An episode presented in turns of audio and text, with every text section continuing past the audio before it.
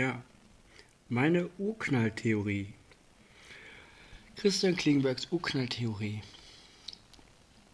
Ähm, es ist so, ich gehe davon aus, dass alles aus dem Nichts entstanden ist. Am Anfang gab es nur das reine Nichts. Ja, das Nichts existierte nur. Doch es fehlte ein Gegenstück dazu. Etwas zur Nichtexistenz, etwas, was existiert. Als Gegenstück.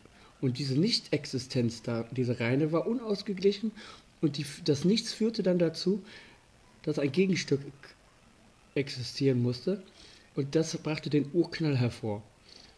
Der Beginn alles Existierenden, im Gegensatz zum Nicht-Existenten. Ja, so könnte man den Urknall erklären.